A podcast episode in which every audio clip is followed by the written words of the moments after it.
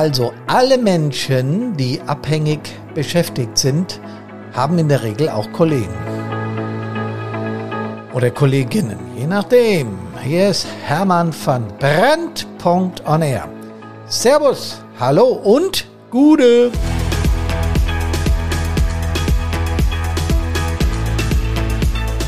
Warum erzähle ich euch von euren Arbeitskolleginnen und Kollegen? Naja, der Titel des 149. Podcasts von uns lautet Top im Job oder mehr von der Wehr. Die Vereinbarkeit von Beruf und freiwilliger Feuerwehr.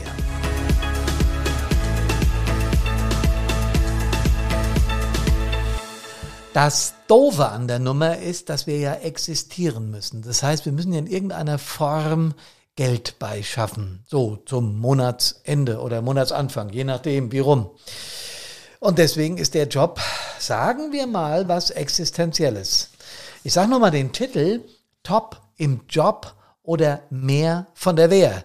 Und das äh, habe ich gewählt, weil ich hatte äh, eine Live-Session am äh, vergangene Woche und da ging es um die Vereinbarkeit auch von Beruf und freiwilliger Feuerwehr. Da ist mehr angekommen, rübergekommen aus Facebook und jetzt auch noch ein paar Mails, als ich gedacht habe. Das bedeutet wiederum oder andersrum, das heißt, dass es da definitiv auch einiges zu besprechen gibt. Dieser Beruf ist ja eines unserer, unserer Schwerpunkte im E-Learning Fireproof 360 Grad. Und äh, von Absolventen, die das Programm schon gemacht haben, wissen wir, dass dieser Bereich ja besonders intensiv genutzt wird, weil, äh, wie gesagt, der Job ist etwas Existenzielles und ähm, die Vereinbarkeit eben zwischen freiwilliger Feuerwehr und Beruf gehört gut abgestimmt.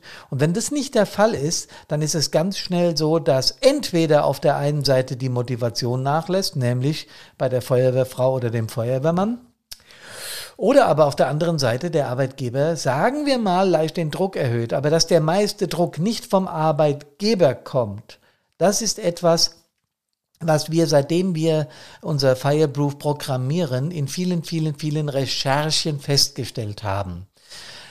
Die Wurst wird woanders abgeholt, will ich mal sagen, war. Ähm, deswegen heute dieser Live-Blog äh, hatte bei mir einen entsprechenden Nachhall. Ich will euch mal einen ja einen Dialog von zwei Arbeitskollegen vormachen, äh, der uns erreicht hat und der definitiv und genauso passiert ist. Ich sage euch später auch, um welches Berufsbild es da ging, aber es war hochinteressant. Also der Dialog selbst. Ich hab's aufgeschrieben. Du warst in diesem Jahr schon 15 Mal mehr als eine Stunde weg, also viel mehr als eine Stunde. Und dann hast du noch so einen komischen Lehrgang von einer Woche an irgend, äh, was weiß ich, so einer Wohlfühlakademie gehabt, hast da noch erzählt, wie lustig das war und dass ihr abends schön einen getrunken haben, habt. Also du spinnst doch, ja. Ich mache hier ständig deine Arbeit mit und du gammelst da irgendwo rum. Und dann immer noch diese Einsätze bei deiner Feuerwehr, Ölspur, äh, war wieder mal nix. Naja, also was soll denn das? Ich habe keinen Bock mehr darauf. Entgegnung?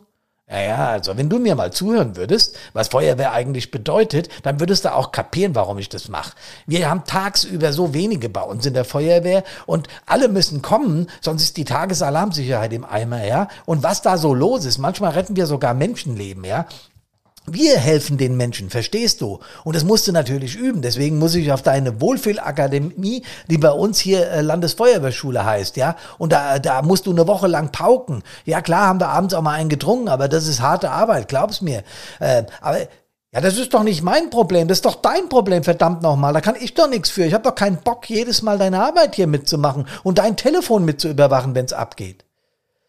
Tja, wenn die Kommunikation sagen wir, fast in ein Beziehungsdrama mündet, dann sollte man sich Gedanken darüber machen, wie man miteinander kommuniziert und warum hier Vorwürfe gemacht werden und auch wie darauf reagiert wird.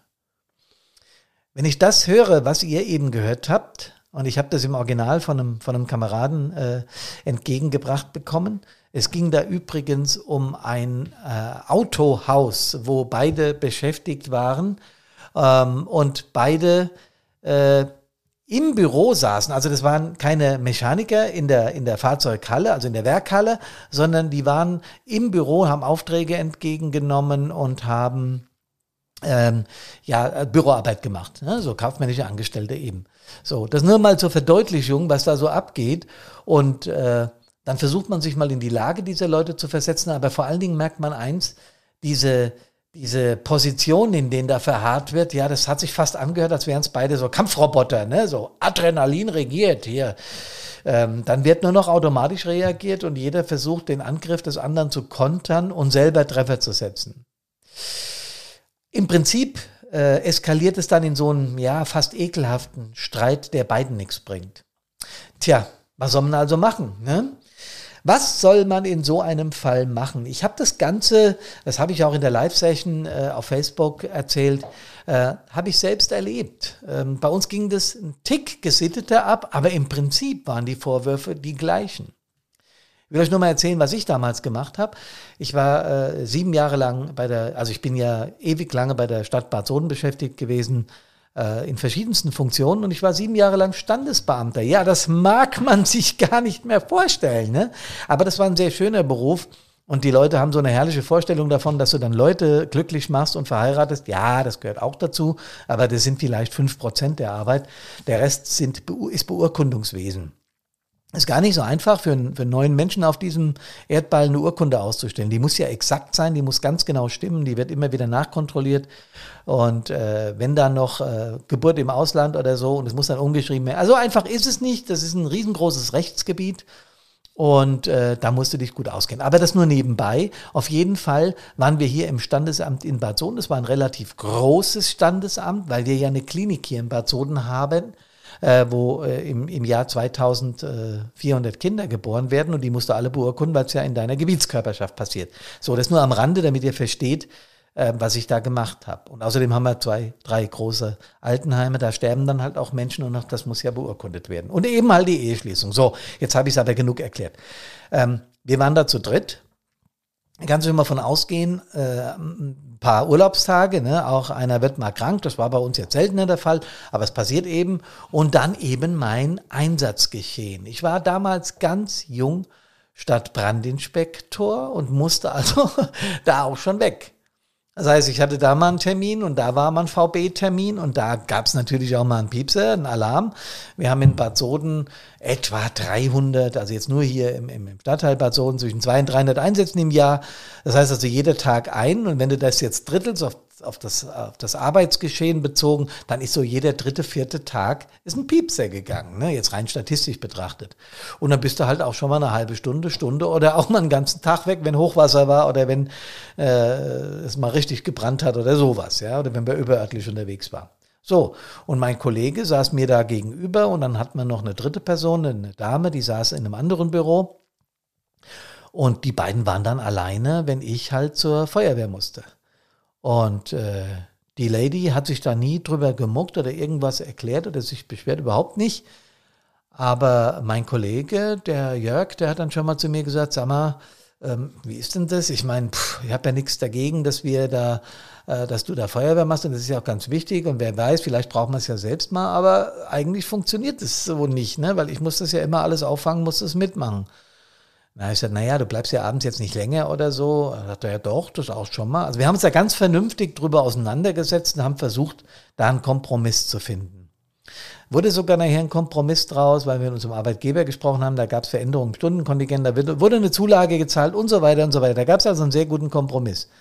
Das Fallbeispiel, das ich jetzt erzählt habe hier, ja, ähm, da ist die Sache ein bisschen anders gelagert, weil der Streit in eine Eskalation gemündet ist.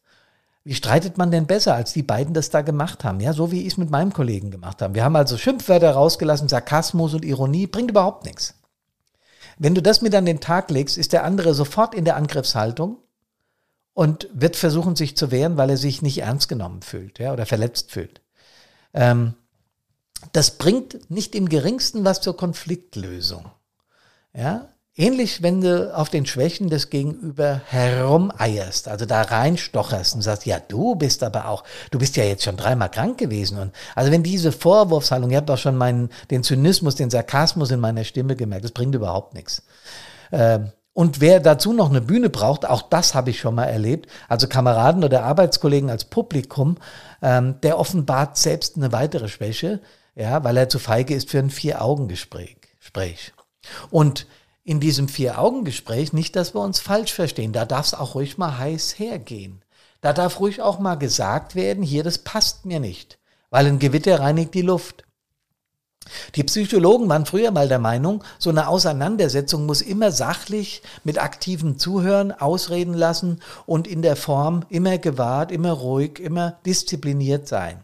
Da sind inzwischen die äh, Psychologen äh, moderneren Ursprungs sind anderer Meinung. Da gibt es zum Beispiel so einen Typen, der heißt Friedrich Schulz von Thun, der hat so Modelle entwickelt und der sagt, nee, nee, nee, ein Gewitter reinigt schon auch mal die Luft. Sagt, ah, jetzt reicht's mal, wenn da mal sowas passt. Ja, was vermieden werden sollte, sind diese persönlichen Angriffe und diese ständigen Du-Botschaften. Du machst falsch, du Feuerwehr, du immer weg, du bist blöd. Nee, das bringt nichts. Ich habe die Empfindung, dass ich eine ganze Menge der Zeit, die du bei der Feuerwehr verbringst, und die Feuerwehr ist ein wichtiger Bestandteil unserer Gesellschaft, das weiß ich, aber ich muss diese Zeit auffangen, ich alleine. Das heißt, im Prinzip werde ich dafür bestraft, dass du zur Feuerwehr rennst. So, und wenn man so argumentiert und miteinander ins Gespräch kommt, dann ist irgendwas möglich. Ja, ich sage euch dann nachher auch mal, wie dieser Fall ausgegangen ist und wie viele weitere Fälle ausgehen könnten, wenn man denn in einer, sagen wir mal, vernünftigen Art und Weise miteinander kommuniziert. Es geht zunächst mal um aktives Zuhören. Das habe ich schon mal gesagt. Moderne Psychologen sind der Meinung, dass auch ein ruhig mal ein Gewitter die Luft reinigen darf, ja.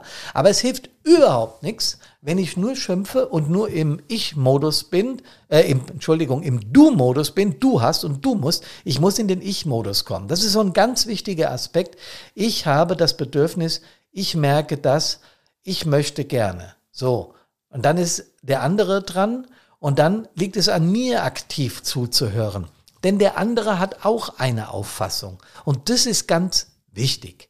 Ja, wenn ich meine Sorgen und Probleme geschildert habe, auch wenn ich jetzt als Feuerwehrmann zum Arbeitgeber gehe und sage, hier, es gibt immer wieder Zoff, weil in dem Fall war das so, die sind dann äh, zum Arbeitgeber oder der eine ist zum Arbeitgeber und hat gesagt, es gibt immer wieder Zoff, weil ich äh, im Feuerwehrdienst bin. Ähm, ich finde das eine ganz wichtige Sache, aber er fühlt sich draußen im, im, im Raum, im Büro benachteiligt als kaufmännischer Angestellter, weil er mehr machen muss als ich oder er muss dann auch meine Telefonate mit auffangen. Das ist auch zweifelsohne so. Was können wir da tun?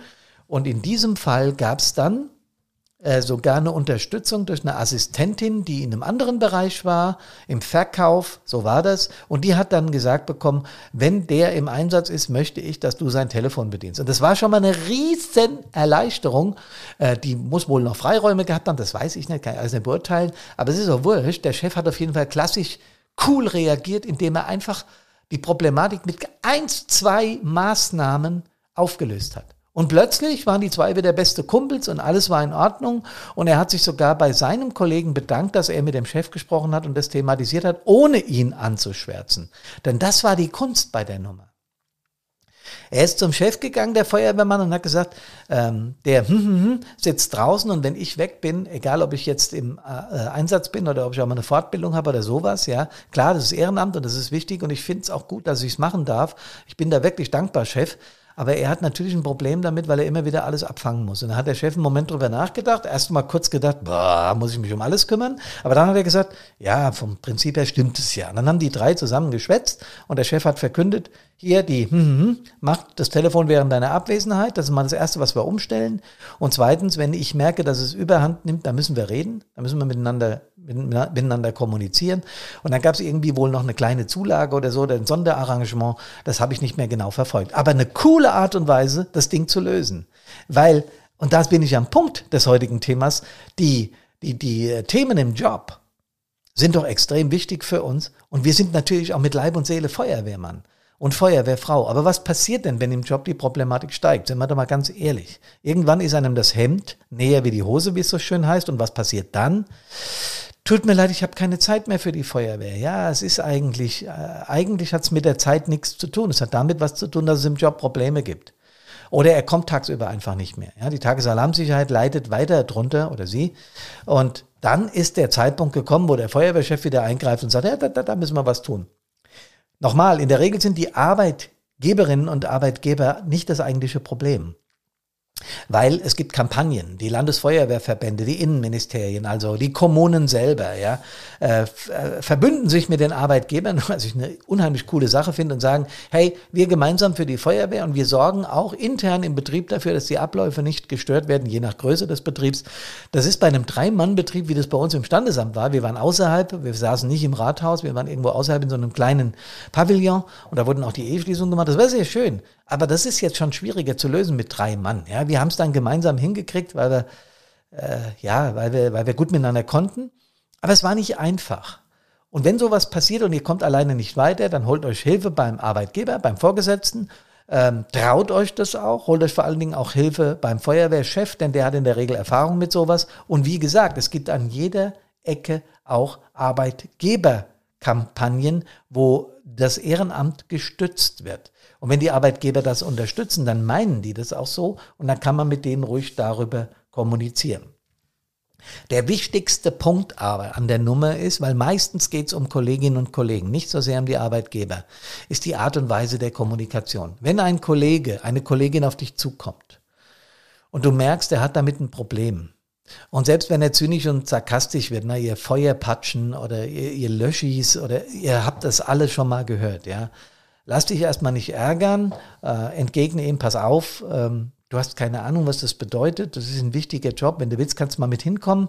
Äh, so sollen übrigens schon neue Feuerwehrkarrieren entstanden sein, mal nebenbei, ja, kannst dir das gerne mal anschauen, das ist wirklich, äh, was wir im Einsatz erleben und so, das kannst du dir nicht so richtig vorstellen, da solltest du mal ein bisschen den Ball flach halten. Aber wie gesagt, ich zeige es dir gerne, wenn du das möchtest. Wenn er da nicht belehrbar ist, ja, dann macht Kommunikation keinen Sinn dann soll er halt weitergehen und zorn, dann muss er mit einem Vorgesetzten sprechen. Ganz einfach. Aber nochmal, auch Arbeitskollegen haben Rechte oder Kolleginnen, ja, Rechte und Pflichten.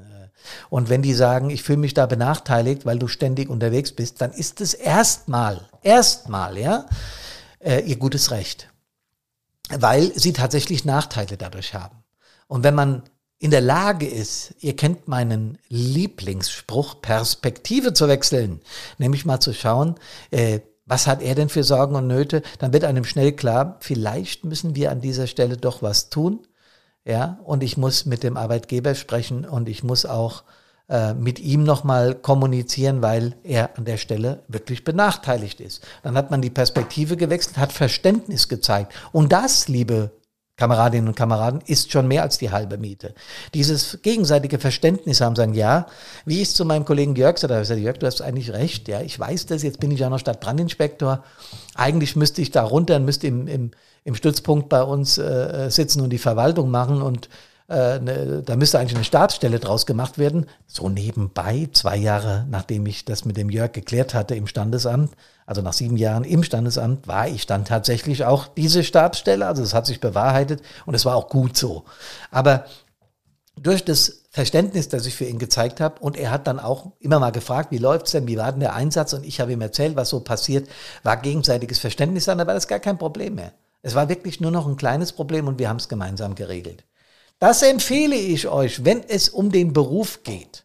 Wenn ihr da mehr drüber wissen wollt und sogar viel mehr. Und wenn ihr das üben wollt, wie man da Kommunikation schafft und sich gegenseitig respektiert, es schafft, die Perspektive zu wechseln und bei schlechtem Gewissen auch mit dem Team Innenangriff, das ist ein Coaching-Tool von Brandpunkt, das schlechte Gewissen beruhigen kann, dann solltet ihr euch für unser Fireproof 360 Grad interessieren. Das ist nämlich frisch auf dem Markt und ist die ersten Male jetzt ausgeliefert.